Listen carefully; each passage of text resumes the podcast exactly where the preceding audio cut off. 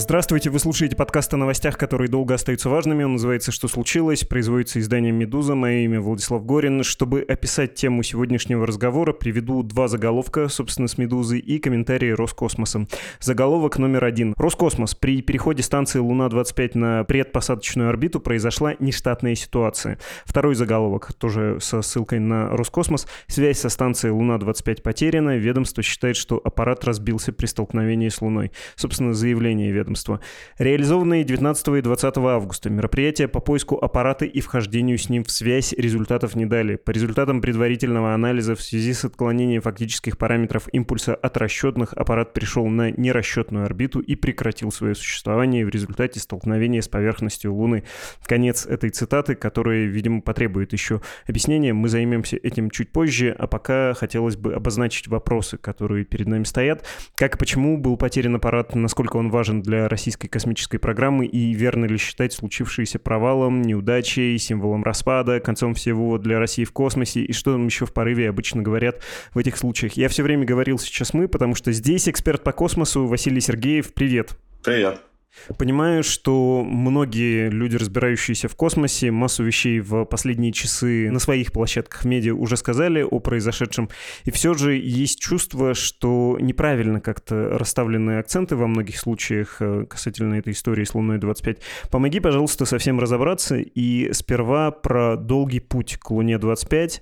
Сколько миссия готовилась и почему все шло так долго? Э, история Луны-25 начинается в 90-е годы. Был такой ученый Эрик Галимов. Он написал книгу «Замыслы и просчеты. 20 лет бесплодных усилий». И вот там прям подробно, со статьями, с э, письмами, которые он там Путину слал, рассказывается о том, как вот с 90-х годов он там и другие ученые пытались выбить лунную программу из российского государства, из Роскосмоса, мотивируя там различными то политическими, то ресурсными там с гелием-3 мотивами. И как у них там вроде бы в середине 2000-х годов это получилось, но она все равно получала мало финансирования, потому что вообще в космонавтике, особенно на науку, в России было мало денег. Ну и, в общем, книга, пропитанная досадой Сейчас, к сожалению, порадоваться он старту хотя бы Луны-25 не смог. Э, он умер, по-моему, как раз во времена ковида. И эта книга хорошо отражает то, как формируется путь такого космического аппарата до старта. И сейчас много различных было комментариев по поводу того, что вот это Путин запустил, чтобы, значит, отмазать свой авторитет и все остальное. Это все началось, ну там не то чтобы до Путина, но, по крайней мере, научные задачи этого проекта развивались в совершенном отрыве от какой-то политической повестки. И политическая повестка скорее мешала, чем помогала, потому что там и санкции по проекту ударили, и международные партнеры уходили, и это тоже мешало. И все это, конечно, ученые не предвидели, не рассчитывали на это, не закладывали это в сроки, в бюджеты. И это явно не помогало. И, в общем-то, это следствие политики Путина. И в данном случае понятно, что она полетела не благодаря Путину, а вопреки Путину. Ну, хотя он, конечно, значение пропаганды понимает. И для него этот вопрос, наверное, уже имел определенный интерес в плане, если не то, чтобы показать величие России в космосе, то хотя бы показать не сдачу позиций в космосе, вот в частности на Луне. Ты знаешь, у меня работа такая, все время удивляться и, в общем, наверное, я плохо делаю свое дело, быть очень поверхностным.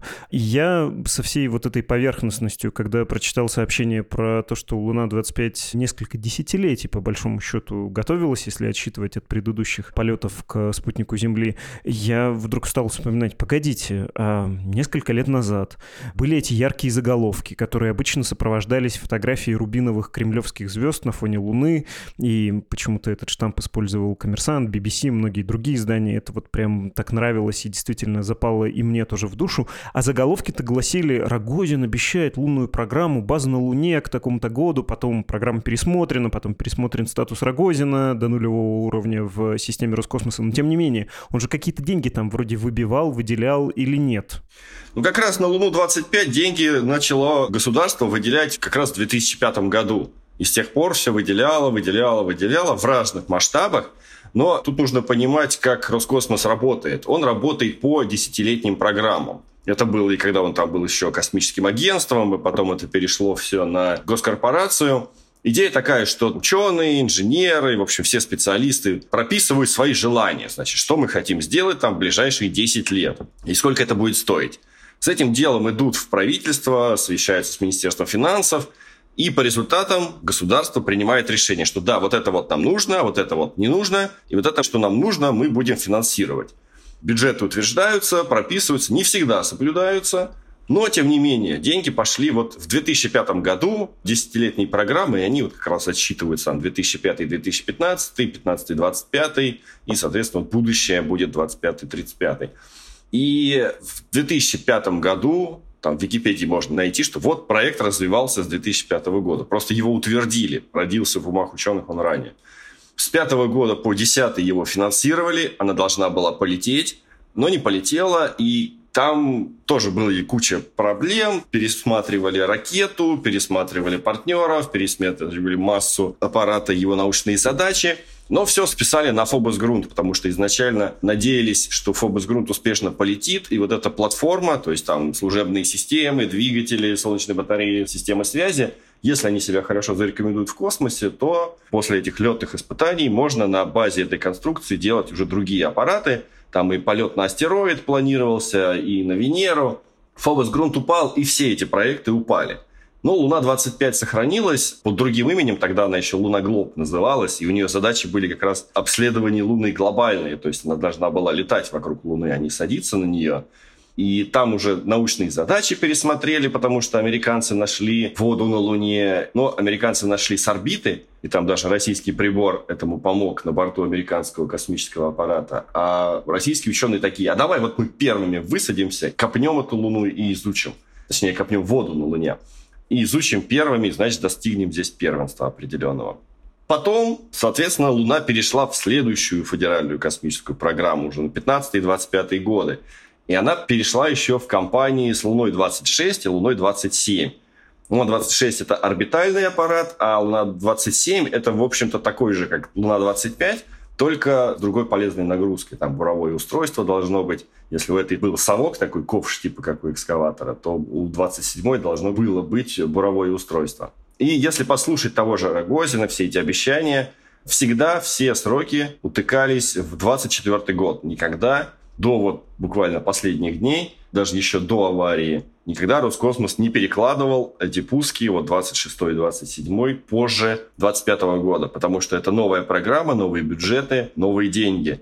И только сейчас, вот Борисов буквально там дня 3-4 назад, еще до аварии Луны-25, он уже сказал, что следующие полетят там в 27-28 году. То есть это такой перенос, о котором, конечно, в большинстве своем СМИ не написали, хотя это такое заметное изменение сроков, и это перешагивание в следующую космическую программу федеральную, которую еще не обсуждали, которая не утверждена и по которой никаких бюджетов пока еще не прописано. И не факт, что будет вообще прописаны.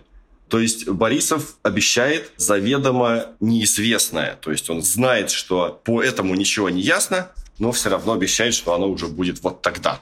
А после аварии это может еще и серьезнее коснуться вообще всех проектов и вообще существования лунной программы у Роскосмоса. Ну, я думаю, совсем ее не отменят, но что-нибудь может пострадать. Угу, не уверен, что ты это произнес. Юрий Борисов, генеральный директор Роскосмоса. Можно я попрошу тебя вернуться еще немножко в прошлое? Про Луну-25, про даже порядковый номер этого аппарата. Как это все считалось? Какие запуски шли в расчет э, четвертной, какие не шли?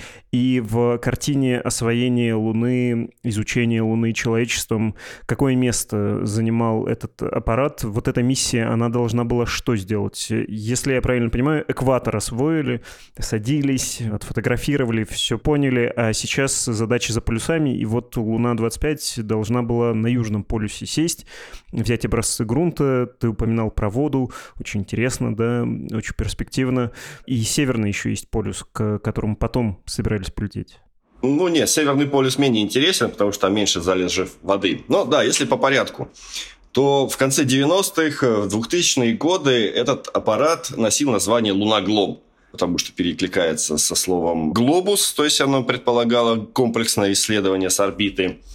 Потом как раз после аварии Фобоса Грунта, когда стало ясно, что проект надо пересматривать, в Институте космических исследований предложили, ну и да, наверное, злые языки напомнили, что Фобос Грунт до еще его полета за глаза называли Фобос в грунт, а Луну Глоб за глаза называли Луногроб.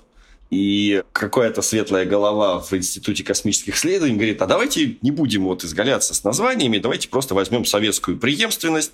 У Советского Союза Луны закончились на 24-й, а мы назовем Луна-25. Но она все равно по документам до сих пор там где-то Луной Глоб числится, но публично вот ее стали всегда переименовывать, везде говорить, что это вот Луна-25. То есть Луна-25 стартовала с разницей от Луны-24 в 47 лет. То есть почти полвека прошло. Разумеется, там Невзоров написал, что вот это просто пыль стерли с музейных экспонатов, зарядили, значит, и запустили. Нет, это, конечно, выдумки его, домыслы. Реально конструкция новая, причем даже новая такая, что ее начали после Фобоса Грунта разрабатывать, потому что прежнее, на что надеялись, не сработало.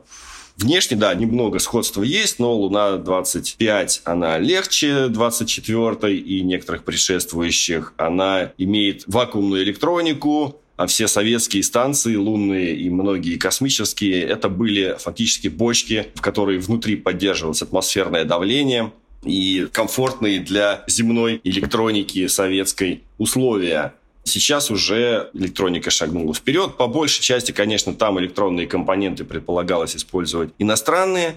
И это тоже стало одной из важных причин переноса сроков. То есть вот Фобос Грунт упал в 2011 году, они такие, давайте переделаем, начали переделывать. И тут вообще все упало, когда Россия вторглась в Крым, Боинг был сбит, и все это привело к жесточайшим санкциям со стороны, прежде всего, Америки, ну и Европы, на в том числе космическую электронику и пришлось снова пересматривать проект, заниматься импортозамещением, и это потребовало вот годы-годы, и, возможно, предположительно, именно это и погубило нынешнюю Луну-25 вот в сейчасшном виде, потому что одна из версий аварии – это сбой именно в импортозамещенном блоке навигации, который не соответствовал тем критериям, которые изначально закладывались создателями Луны-25, уступал западным аналогам, которые предполагалось изначально ставить на аппарат. И вполне возможно, и вот из-за того, что он был недостаточно точным, авария и произошла. Но пока это предположение, пока точных результатов исследования причин нет. Но вот все, что свалилось на российскую космонавтику, то на Луне-25 тоже прилетело. В сообществе верили в Луну-25, и то, что случилось, было сочтено неудачей среди тех, кто в космосе чего-то понимает. Я, наверное, должен объяснить этот вопрос, ведь э, если не заламывать руки, если быть э, объективным и оставаться холодным в суждениях, надо указать, наверное, на три пункта. Поправь меня, пожалуйста. Первое. Потерять аппарат сам по себе или ракету вместе с ним — это не редкость. И СССР терял, и РФ теряла, и США теряли и теряют в рамках НАСА в рамках частных космических проектов, и КНР теряла, Европейское космическое агентство, и Индия, и кто там еще в клубе, Япония, Южная Корея. Если не теряли, то еще будут терять по мере увеличения числа запусков. Второй пункт. Луна-25 не полностью зря слетала. То есть, э, если мы говорим про неудачу, ну давайте еще ради объективности учтем, что предварительные данные аппарат собрал с лунной орбиты. Эту мысль я видел у Виталия Егорова, он же «Зеленый кот», просветитель, автор книги «Люди на Луне». Третий пункт. Все это очень объяснимо, что произошло с аппаратом. Чтобы быть в космосе, надо туда летать. Трюизм и волчинная цитата, но кто не падал, тот не поднимался. Хочешь удачных запусков, делай запуски. Часть будет неизбежно неудачной и копи компетенции, делай выводы из ошибок. Я могу привести слова астронома Владимира Сурдина, очень известный тоже просветитель космический. Он на потерю Луны-25 отреагировал так, цитата. Бывает по-разному, но новое поколение инженеров, новая техника, новое место для посадки на Луну, слишком много нового, и надо было ожидать всякого исхода. Мысль Сурдина в том состоит, что если делать выводы и продолжать попытки, будет южный полюс Луны и северный, и что захотите. Мой тут дурацкий каламбур, наверное, мог бы прозвучать так, будет тебе и белка, в смысле собака-белка, будет и свисток. Верно я суммировал то, что говорят и пишут о Луне-25, объясняя, что это не провал-провал, а, в общем, обычное дело для космоса. Ну, обычно мы его сложно назвать, потому что довольно редко вообще пытаются кто-то высаживаться на Луну. Это сейчас такой относительный лунный ренессанс наблюдается. Ранее она была не самым популярным местом для посадок.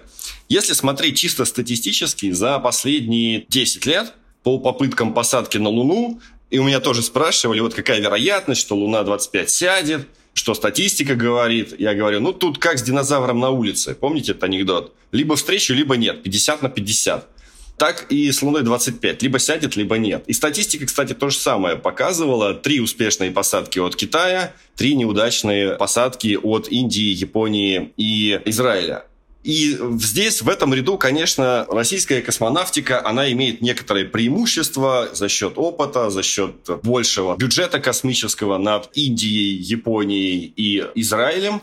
И здесь, казалось бы, вероятность у нее повыше. Даже, собственно, китайские специалисты с первого раза смогли совершить успешную посадку, и точно известно, что они учились или как минимум какие-то консультации у них с российскими специалистами с того же самого НПО Лавочкина, которая Луну-25 делала, они проходили.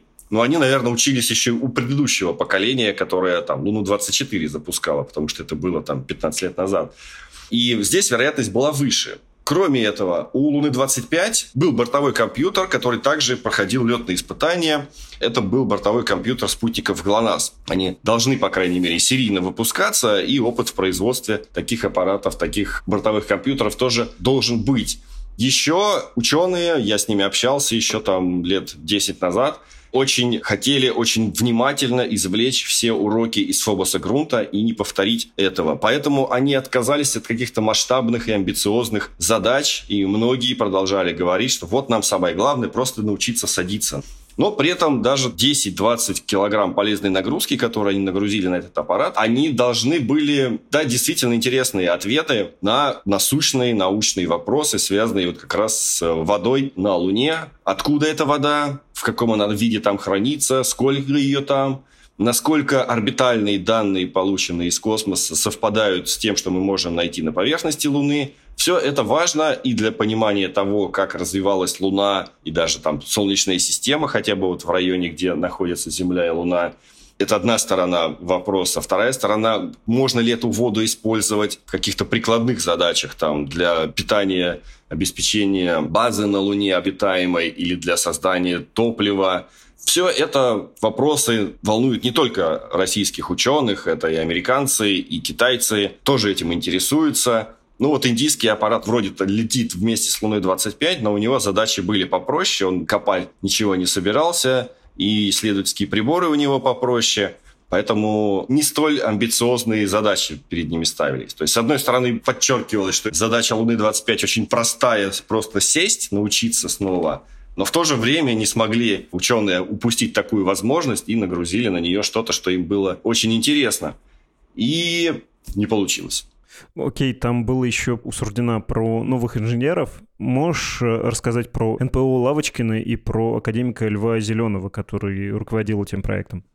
Если смотреть на там подрядчиков, кто как что делал, как распределялись задачи, то главным подрядчиком по технической части, то есть создание космического аппарата, там отработки его технологии посадки, занималась НПО Лавочкина. Это химкинское предприятие, которое и в советское время, в общем-то, занималось всей межпланетной космонавтикой. И советские Марсы, Фобосы, такие автоматические межпланетные станции, может, кто помнит, тоже не очень удачные. И супер успешная программа исследования Венеры, космические аппараты Вега. Это все НПО Лавочкина. Научную же часть, то есть научные задачи, место посадки, полезную нагрузку в виде научных приборов, этим занимался прежде всего Институт космических исследований Российской Академии Наук. И вот там есть, он когда-то был директором ИКИ, сейчас он э, руководит проектом Луны-25, Лев Зеленый. Я думаю, у него сейчас не самое лучшее время, потому что, конечно, он вложил всю свою душу и 10 лет своей жизни, как минимум, в этот проект, и сейчас ему, наверное, тяжело. Для НПО Лавочкина, несмотря на то, что именно это предприятие занималось всеми проектами межпланетными или почти всеми советскими, Предприятие – это что? Это корпуса, это станки, это, может быть, даже какая-то конструкторская документация в архиве. Но не чертежи делают космические аппараты, их делают люди. А люди сменились. Люди ушли на пенсии или просто на рабочем месте, оставили этот мир. Особенно там серьезно ударил по этому потенциалу еще и ковид. Мне люди там с МПО рассказывали, что каждое утро идешь на работу и на доске объявлений видишь очередные траурные листки. То есть прям пожилое поколение разработчиков космической техники просто стремительно уходило в эти два года ковидных. И люди, делавшие Луну-25, они не делали луноходов, они не делали посадочных станций, вот типа той же Луны-24. Они учились сначала, с нуля. И это действительно для них было новое дело, и они могли там, наверное, у кого-то что-то спросить, какие что-то в учебниках полистать, но фактически им надо было делать все с нуля. Точно так же, как это приходилось делать там израильтянам, японцам, индийцам. То есть советское наследие, оно скорее мешало потому что она требовала повышать планку, она требовала какой-то новизны, то есть НПО Лавочкина не могло сделать что-то типа Луны-9, это такая достаточно простенькая автоматическая межпланетная станция, там ударопрочная, которая таким довольно грубым методом садилась на Луну, но за счет удара прочности смогла передать и добиться первенства для Советского Союза в мягкой посадке на Луну. Они не могли сделать то же самое, потому что, ну, это же было давно, это было просто, давай что-нибудь побольше и посложнее. И вот это наследие советское скорее давлело над ними, чем помогало. Ну и вот в результате они сделали, что смогли. Я думаю, они набрались полезного опыта. Даже до старта Луны-25 я говорил, что у Индии сейчас опыта в полете на Луну больше, чем у Роскосмоса, потому что Индия еще в 2019 году разбила свой аппарат об Луну, значит, они уже знают, что не надо делать, и, значит, способны пройти дальше в том, чтобы все сделать правильно – у Роскосмоса такого опыта не было, но все равно казалось, что ну, вот хотя бы в других-то вопросах там опыт есть, там в разгонных блоках, в околоземных космических аппаратах. Ну и, наверное, казалось, что и здесь получится. Изначально я для себя давал 51% успеха, то есть все-таки больше доверял. И чем дальше она летела, тем большая уверенность это росла. Собственно, когда она уже подлетала, я уже готовил публикации о том, что вот все хорошо, вообще как классно, что это получилось, даже несмотря на то, что в других направлениях Россия занимается далеко не самыми одобряемыми вещами. Но в данном случае эта вся работа не пригодилась, потому что не получилось здесь Твоя мысль про то, что в НПО Лавочкина опираются на советский опыт, не хотят повторяться, не хотят делать совсем простых вещей, которые были много десятилетий назад сделаны, это тоже к твоему же аргументу про то, что это не вопрос политического престижа, не конъюнктурная вещь, а давно готовилась, и там был сложный замысел у ученых и у инженеров, а не так, чтобы хоть что-то отправить на Луну, чтобы показать, что вот сейчас там нам санкции ни по чем, например. Это тоже очень ценно. А можешь немножко еще развернуть свою мысль, которую ты до этого тоже приводил, про то, чего будет дальше, про Луну 26, 27 и далее, далее. Ну, то есть, если на следующий цикл денег дадут, то куда полетят, как этот опыт используют, и вообще, на твой взгляд, полетят ли? Потому что, ну, понятно, все равно не ко всем технологиям есть сейчас доступ, и вопрос престижа, а на это готовы давать деньги, наверное, наши власти при любом положении дел в стране, но он все-таки поставлен под вопрос, да, не вышел показать, насколько силен он строй. Да, если бы Луна-25 успешно села, то у Роскосмоса было бы гораздо больше аргументов к тому, чтобы там из Министерства финансов выбивать побольше денег на Луну. Можно было всегда аргументировать, ну вот, мы же смогли, дайте нам развить успех.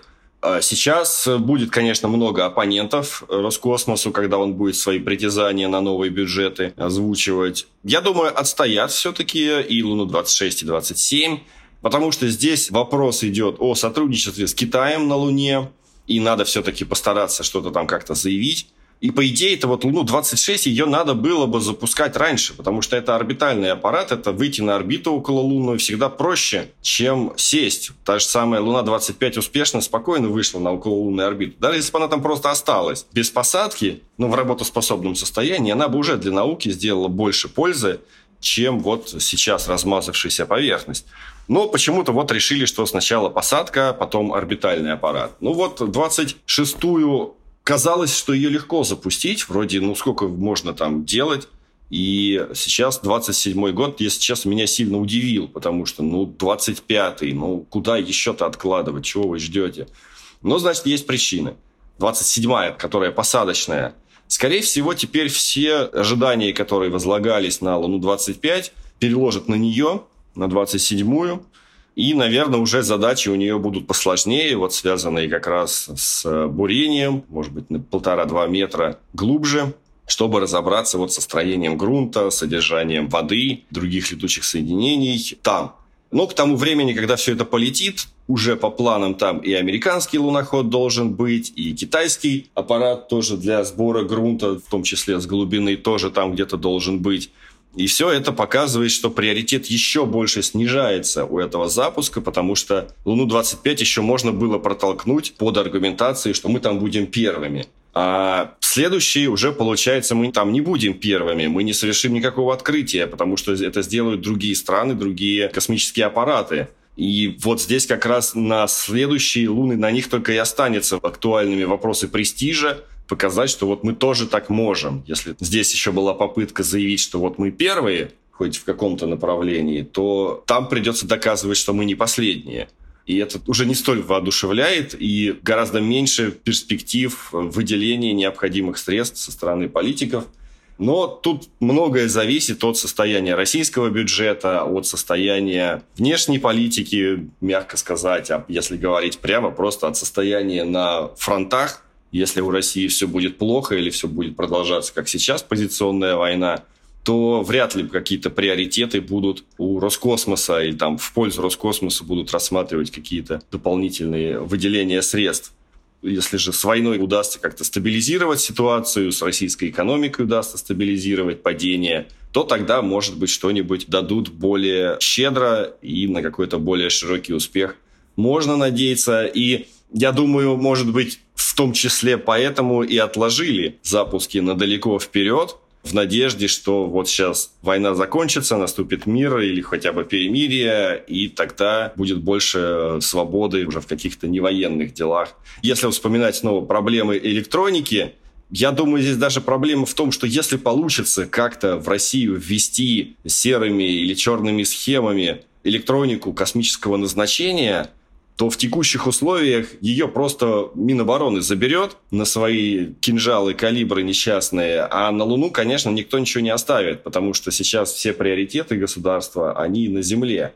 И здесь Луна уже конкурирует не только с Индией, но и с Минобороны, собственно, со своей же, с российской. И это, конечно, тоже не увеличивает возможности ученых в изучении Луны. Можешь э, объяснить мне одну публикацию? Bloomberg э, выпустил материал, он публицистичный или нет, я не могу оценить.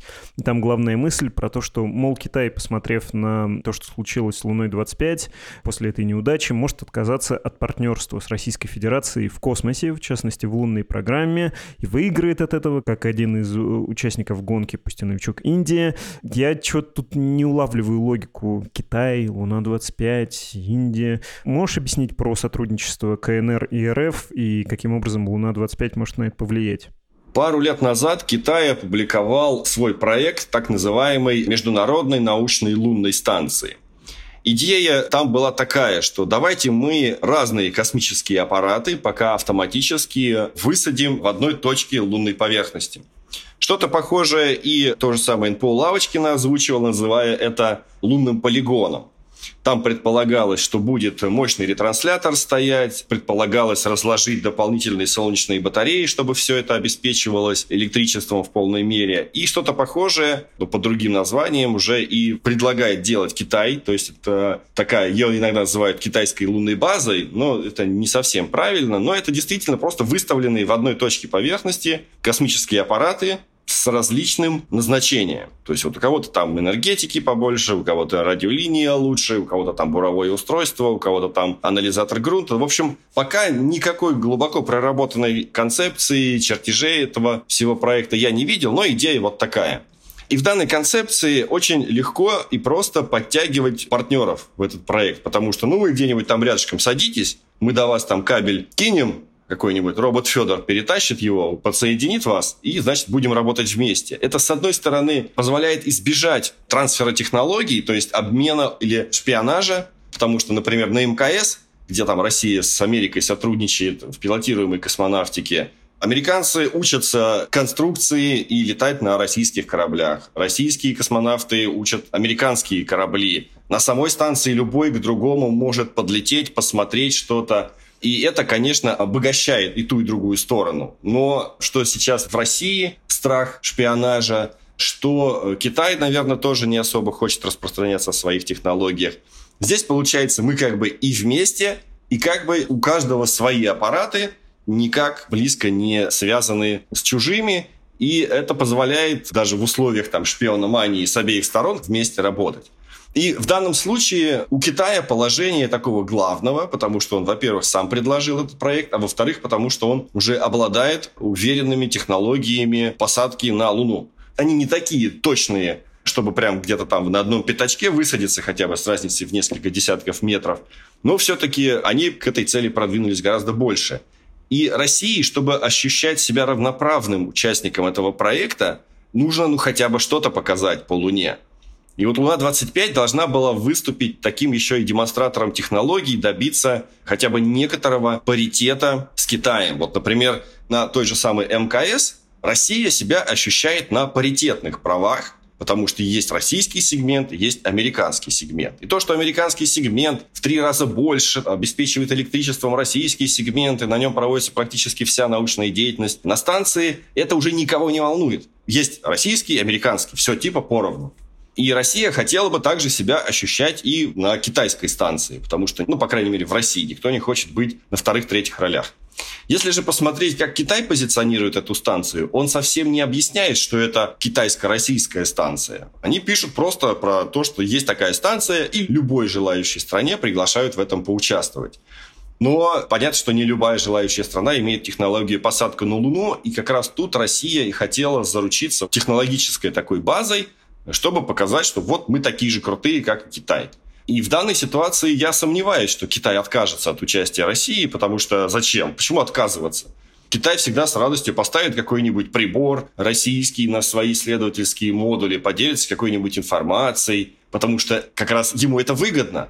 Ему выгодно ощущать себя большим братом, который помогает вот младшему брату. Это России невыгодно. И она, наверное, не захочет в таком участвовать. Но все равно, поскольку других партнеров у России сейчас нет, особенно такого масштаба, как Китай, она будет пытаться, но уже вот это состояние двух братьев-близнецов, скажем так, равного возраста или равной силы, уже у Роскосмоса не получится. И это действительно будет старший-младший или в каком-то другом виде неравноправным.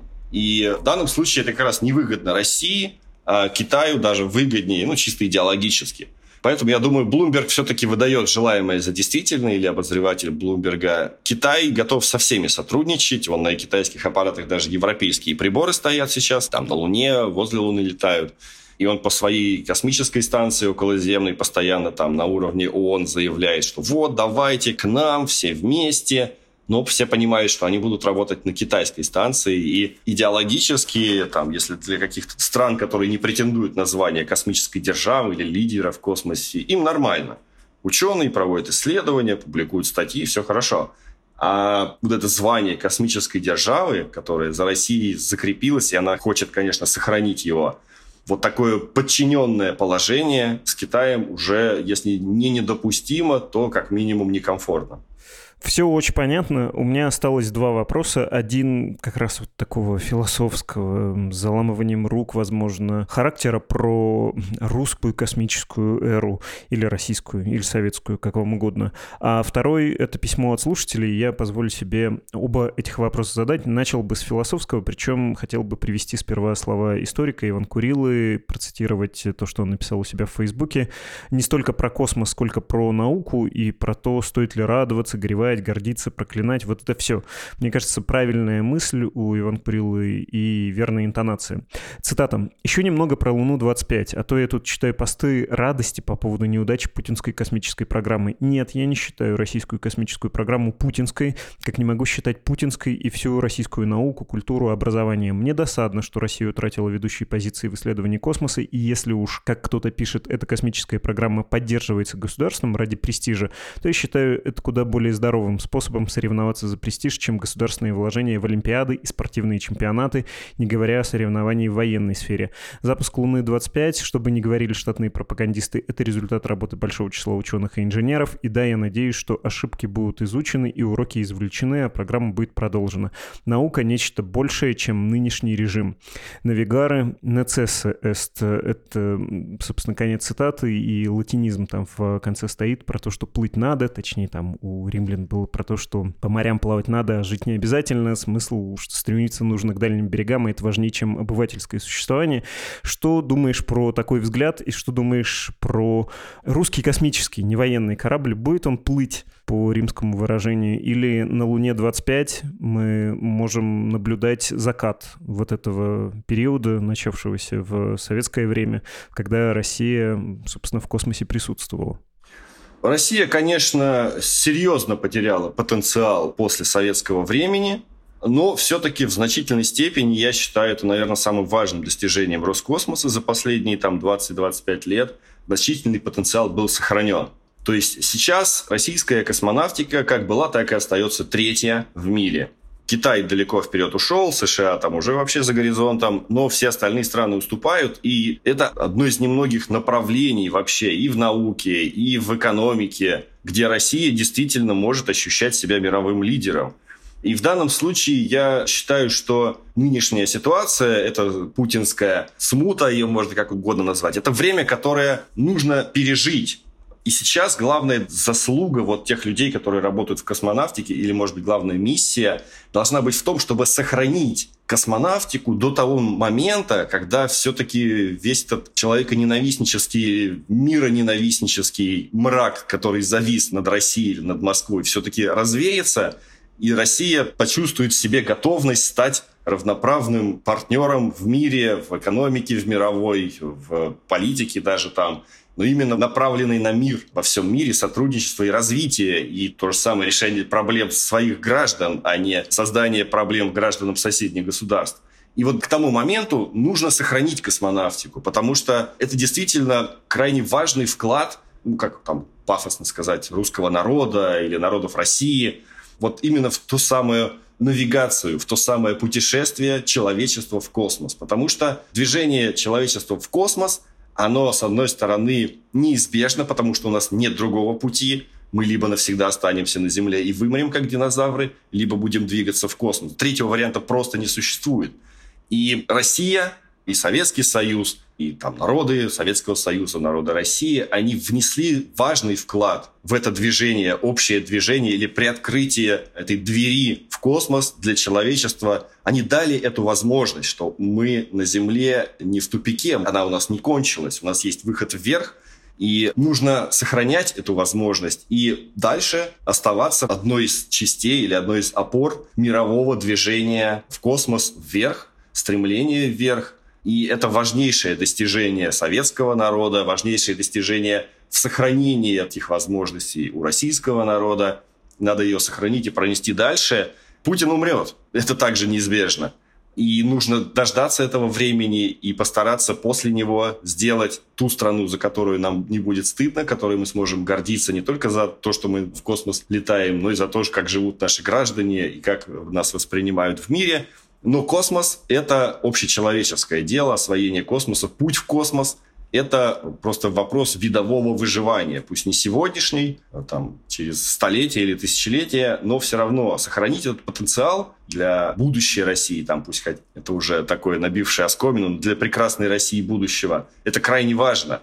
В прекрасной России будущего должна быть космонавтика, и она должна быть мирового уровня, и чтобы это было так, сейчас космонавтику, конечно, нужно сохранять. Пусть там, продавая ее тому же Путину под всяким пафосом, там, догнать и перегнать Индию, или показать там Кузькину мать при помощи пересильд на орбите.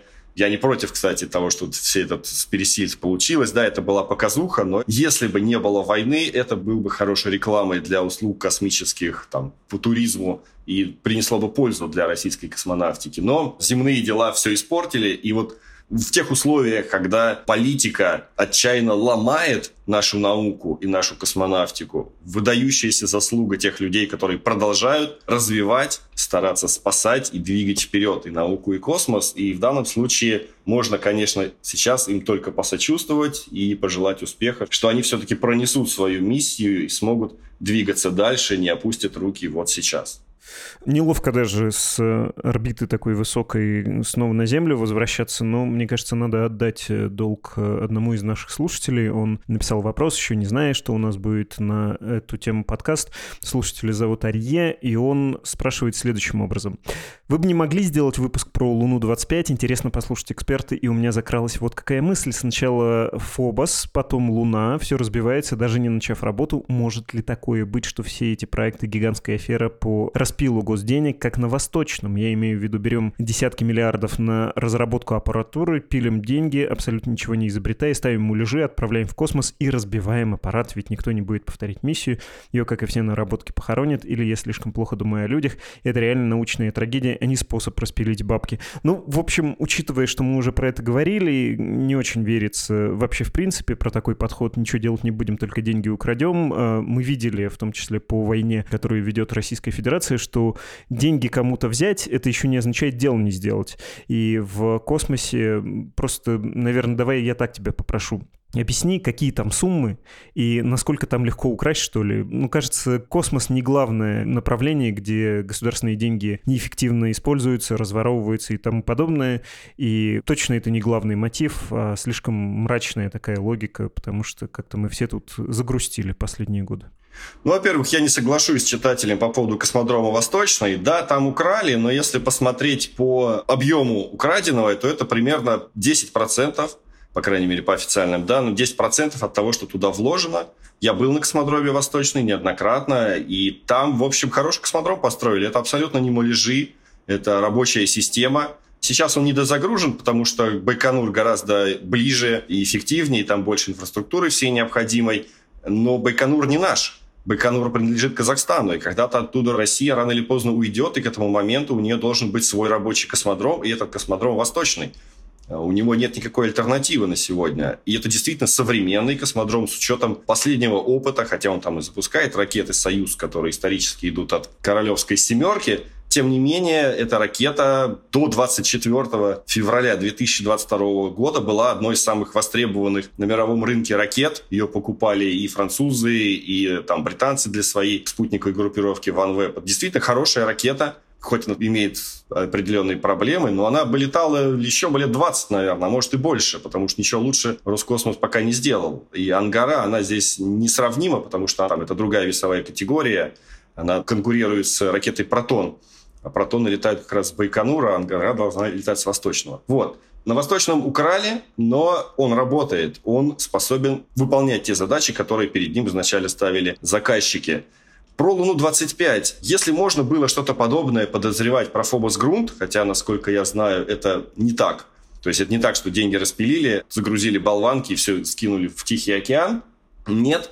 Просто на Фобос Грунт в принципе денег мало выделили. Ту миссию, которую должен был выполнить Фобос Грунт, в НАСА на нее миллиарда два потратили, а на Фобос Грунт потратили 200 миллионов долларов. По Луне-25 выделили примерно адекватное финансирование. Вот там по подсчетам, по-моему, редакции выделили 12,5 миллиардов рублей. Если перевести на современные доллары, это где-то 130 миллионов долларов. И, в принципе, там для сравнения, израильтяне разбили свой аппарат за 100 миллионов долларов, японцы за 90 миллионов долларов разбили. То есть, в принципе, порядок где-то близкий. И самое главное, Луна-25 сделала гораздо больше, чем Фобос Грунт. Там до Фобоса Грунта еще был Марс-96, и оба они, Марс-96 и Фобос Грунт, улетели в Тихий океан. Луна-25 хорошо шла. Она улетела от Тихого океана, во-первых. Во-вторых, она успешно проводила коррекции траектории, она вышла на необходимую траекторию предпосадочную, ну точнее раннюю траекторию, но необходимую для посадки, полярную орбиту. Это тоже не самая простая задача.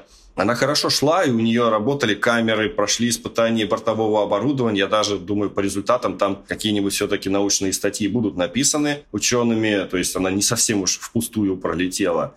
И это явно показывает, что она была вполне работоспособна. Она могла выполнять какую-то часть работы. И я говорю, вот чем дальше она шла, тем больше у меня была уверенность, что она сядет. И для меня, конечно, шоком было, как так? Я вот только решился сделать выходной немного, отвлечься от космоса. Вечером смотрю телефон, а там куча пропущенных сообщений, все хотят узнать, что случилось а я сам не знаю, что случилось. И это было прям неожиданно для меня, что казалось бы, просто коррекция траектории, вы же не первый раз это делаете. В чем была проблема? В общем, Луна – это не самое лучшее место для того, чтобы прятать какие-то там свои коррупционные распилы. Тихий океан гораздо ближе, это сделать гораздо проще. Для этого до Луны лететь не надо было. Если бы это было так, она бы так и улетела в Тихий океан. Здесь явно было стремление сделать что-то полезное и со стороны ученых, и со стороны инженеров. И уж тем более я знаю нескольких инженеров, которые участвовали в этом проекте. Я знаю, как они болели этим проектом, как они были уверены, что у них получится. Это внушало тоже уверенность, что они прям от чистого сердца работают. И если уж посмотреть там на коррупционные скандалы, там разное с поллавочки набывало за это время, пока эта Луна-25 разрабатывалась пять директоров сменилось, и два из них ушли с директорского кресла на скамью подсудимых, но это было практически никак не связано с Луной-25. Эти все скандалы проходили там по каким-то другим направлениям. То есть в целом особо такого стремления распилить Луну-25, оно не прослеживается за все эти 25 лет, что она создавалась. Поэтому, наверное, это такой поверхностный взгляд, основанный там на каких-то других коррупционных историях. И действительно, космос – далеко не самое капиталоемкое направление деятельности. Это просто кажется, что о, космос, космические цены.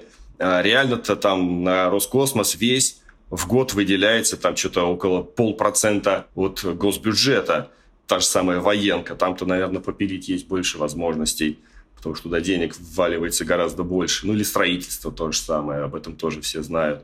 В космосе много не своруешь, потому что там всего немного, и все, наоборот, под большим пристальным вниманием – Хотя кто-то, конечно, пытался на том же Восточном, но и мы почему об этом знаем? Потому что их посадили, потому что все это всплыло наружу. И, разумеется, никто не хочет оказаться в числе такого же. Спасибо тебе огромное. Да, спасибо. Надеюсь, это было интересно, содержательно. Я ответил на вопросы и интерес ваших слушателей.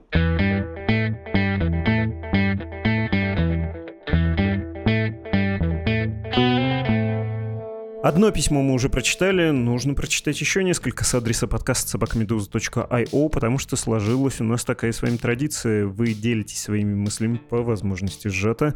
Я читаю то, чем вы поделились. Многим это интересно, для многих это совпадение чувств и мыслей. Ну и я оставляю свои комментарии, уж не знаю зачем, наверное, из нарциссизма. С той недели ждет своего часа послание от Ивана. Меня зовут Иван, мне 38 лет, живу в России, уехать не могу по многим причинам, семья, пожилые родственники. Надеюсь, Иван, вы не оправдываетесь, никто не вправе вас осуждать за такой выбор, особенно если выбора нет. И, в общем-то, у большинства его наших с вами сограждан нет. Последние полтора года сильно изменили мою жизнь, и не мою, конечно, тоже. Давит ужас от действий Родины, пугает будущее, в котором не ясна перспектива для меня, детей и моей страны, но и персональные изменения тоже не лучшим образом сказались на ментальном ментальном самочувствии, работу пришлось менять, денег стало меньше, накопления заморожены и так далее. Но речь не об этом, стал замечать за собой усталость от войны и новостей про нее. И настолько эта усталость проникла в меня, что иногда уже хочется, чтобы там на фронте победила не та сторона, а вот эта, и пусть бы все побыстрее закончилось. Очень тяжело такое говорить и думать, но думаю, это объяснимо. Предполагаю, что большинство граждан РФ, наверное, тоже уже устали и хотел бы вас попросить сделать выпуск очередной, понимая про изменение восприятия войны населением, какая динамика динамика отношения к войне у сограждан, как это может повлиять на власть и приближает ли окончание войны. Мы хватаемся, дорогой Иван, за возможность поговорить с исследователями, которые общественное мнение изучают. Тоже кажется важным это и интересным, хотя социологам сейчас не просто. Честных ответов от респондентов мало, много отказов говорить. Это все безумно искажает картину. Будут исследования, снова сделаем. Усталость, понятно, от новостей о войне. Она есть у многих. Кто-то хочет не думать, кто-то привык. Это все объяснимо. Индифферентность и плохая и хороша, кажется мне, в частности, после окончания войны, только отдельные оглашенные будут кричать, как же так, проиграли, надо бы всех снова мобилизовать, дойти до Львова. А отвечать им в массе своей народ будет следующим образом. Ой, замолчи уже, все годы войны орали, сейчас еще орешь, давай, выдыхай.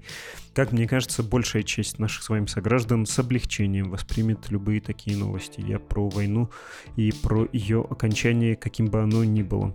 Так, и дальше, кстати, Иван еще написал. После февраля 22 регулярные переводы вам отключил. Боюсь переводить донат даже криптой. Но когда ситуация изменится, я все еще в это верю. Обещаю отправить в десятикратном размере. Спасибо, дорогой Иван, за то, что поддерживали нас. Все правильно, не рискуйте. Если чувствуете, что небезопасно, не нужно нашему изданию отправлять финансовую поддержку. Мы нежелательные, и иноагенты, и такие сякие. Не нужно рисковать. И вообще даже просто не нужно повышать уровень собственной тревоги. Это все сугубо добровольно добровольное дело, и если бы вы были за границей, и если бы у вас были возможности, мы, конечно, были бы рады принимать ваши пожертвования так, из России, тем более нет, нет. Все правильно делаете, хотя не знаю, нужно ли вам мое это одобрение непрошенное. Что пришло еще, что пришло из писем за выходные? Здравствуйте, Владислав, на связи ваш тезка из Батуми. Привет, тезка, привет, тезка, привет, Кен. Извините. А, знаете вы или нет, но в Твиттере был такой канал Safe Medusa, который начал работу после апреля 2021 и постил ваши статьи без, ну, тут не цензурное слово, мы называем это в эфире ерундой, хотя между собой тоже, да, это ругательное слово использовали. Речь идет про объявление об иноагентстве, которое мы вынужденно размещали. Так вот, я продолжаю читать письмо. Месяц назад этот канал объявил о завершении такой деятельности и добавил, что если не читать «Медузу», то в России вполне можно жить, и даже с удовольствием. Многие писали, мол, либо взломали, либо аккаунт продан. Это не важно. Важно действительно, как будто если жить в России и не читать угнетающие новости, то можно с удовольствием жить, посещать московские веранды, радоваться дешевым по сравнению с европейским предметом быта и вообще заряди, Китай-город, депо и прочие предметы московского быта. Да, отвечаю я ему про себя, но это до ближайшего призыва. Я согласен, что «Медуза» — источник неприятных новостей, но вина «Медузы» тут минимальна, новости таковы не «Медуза». Но мой вопрос, ура, можно ли жить в России, закрыв глаза на всю новостную повестку? Действительно, «Медуза» не врет, но может, если не впускать в свою жизнь Бучу, Мариуполь и так далее, то и жить будет легче, и можно ли жить в эмиграции, также игнорируя весь ужас войны и ее экономических последствий для России? Конец письма. Отвечаю, говорили мы как-то с кем-то из исследователей. Нет, мы говорили об этом в терапевтическом выпуске, мол, нормальные же реакции закрыться. Но если закрыться и забыться, не обращать внимания на новости о войне, ты вообще теряешь связь с реальностью, а реальность никуда не девается. Доллар по 100 не из новостей «Медузы» взялся. В Щебекино вдруг почему-то перестало быть возможным жить. Тоже как-то, наверное, не из-за «Медузы». И в Крым какие-то люди ездили после 2014 года, вполне себе, а тут вдруг по мосту не проедешь, пробка или даже тебя убило. Ну, наверное, что-то все-таки происходит. Наверное, нельзя полностью закрыться. Беспилотники прилетают по твоему городу, в том числе по Москве. Наверное, стоит следить за новостями. Хотя вы правы, «Медуза» все время войны действительно обширно освещает эту тему, и, видимо, очевидно, это расходится с настроениями многих людей, в том числе в России. Трафик мы теряем на усталости людей от таких новостей, на том, что Шапито нет. Помните, была такая рубрика веселая, смешная, добрая. Любое СМИ или канал с котиками выигрывает сейчас у нас. Мы же зудим ужас, ужас. А человеку хочется и отвлечься, и посмеяться тоже, несмотря на войну. Это нормально, это объяснимо. Но вы знаете же, почему мы зудим? Потому что война — это все-таки тема номер один для России, для, в первую очередь, российского общества. Даже если от нее все устали, наш долг продолжать и в лучшем случае думать, как рассказать об этом снова чуть хитрее, чуть интереснее, что ли. Не так, как в прошлый раз, потому что мы теряем, очевидно, ваше внимание и внимание других людей. Историческая фигня происходит, в конце концов, и мы с вами в центре истории. Странно делать вид, что это все нас не касается, что вся эта буря происходит где-то там за нашими окнами. Нет, окна вполне себе разбиваются, ветер залетает и все раскидывает. Хотя многим я советую, конечно, если вам особенно тяжело, дозируйте информацию, берегите себя, не забывайте гулять, готовить нормальную домашнюю еду, есть ее, болтать по телефону с близкими, с друзьями, как-то, в общем, жить и ограничивать количество ужаса, которые есть в вашей жизни, но совсем я бы не закрывал эту дверцу, все равно поглядывал бы, что происходит в мире, потому что иначе от оторветесь, и удар будет внезапным, особенно болезненным, ну и вообще себя ты не обманешь. Другое письмо без подписи. Пишу вам из России с огромной благодарностью, ведь с помощью ваших подкастов в вашей редакции в ТГ я до сих пор сохраняю остатки своей психики после начала войны в Украине. Отдельное спасибо Владиславу. Ну что вы, что вы. Слушая недавний подкаст с Дмитрием Кузнецом, добираясь после работы до дома по М4 в сторону области, я наблюдал огромные колонны военной техники в сторону Ростова, начиная от пикапов, зилов и газонов, заканчивая градами и фурами с военной техникой. На самом деле такие колонны уже совсем не редкость и потихоньку начинаю к ним привыкать, но это не та привычка, которую я хотел бы приобрести. Очень грустно и тревожно на душе от того, что я наблюдаю внутри страны и куда она катится под этим руководством. Только ваши подкасты и гости оставляют во мне частичку рассудка и надежды на мирное и бескровное будущее России. Продолжайте в том же духе, я не пропустил ни одного подкаста с начала февраля 2022 года. Спасибо вам большое за письмо, за добрые слова, мы рады, что вам это помогает, и хотел бы сказать про то, что вам грустно смотреть, куда катится, но иногда можно думать, что сейчас катится вниз, а потом, может быть, и вверх закатится, и мы еще с вами удивимся, насколько нам это казалось прочным и безальтернативным, хотя таким противоестественным существованием. Почему мы жили вот в этом окружающем ужасе и думали, что это надолго или навсегда, но это же прямо базовым вещам противоречит. Всему тому, в чем нас воспитывали, к чему мы привыкли, что мы считаем правильным, а что неправильным. Спасибо, что поделились своими эмоциями. Давайте вместе надеяться на лучшее. Единственный источник моей надежды или один из редких как раз в том, что то, что мы сейчас вокруг наблюдаем, ненормально. И к норме все это должно будет вернуться к нормальной человеческой жизни. Спасибо всем, кто слушает наш подкаст. Если у вас возникли мысли или переживания, можете поделиться ими при помощи почты. Подкаст собакмедуза.io. Адрес для вас. Это был «Что случилось?» Подкаст о новостях, которые долго остаются важными. Всего доброго. До встречи. thank you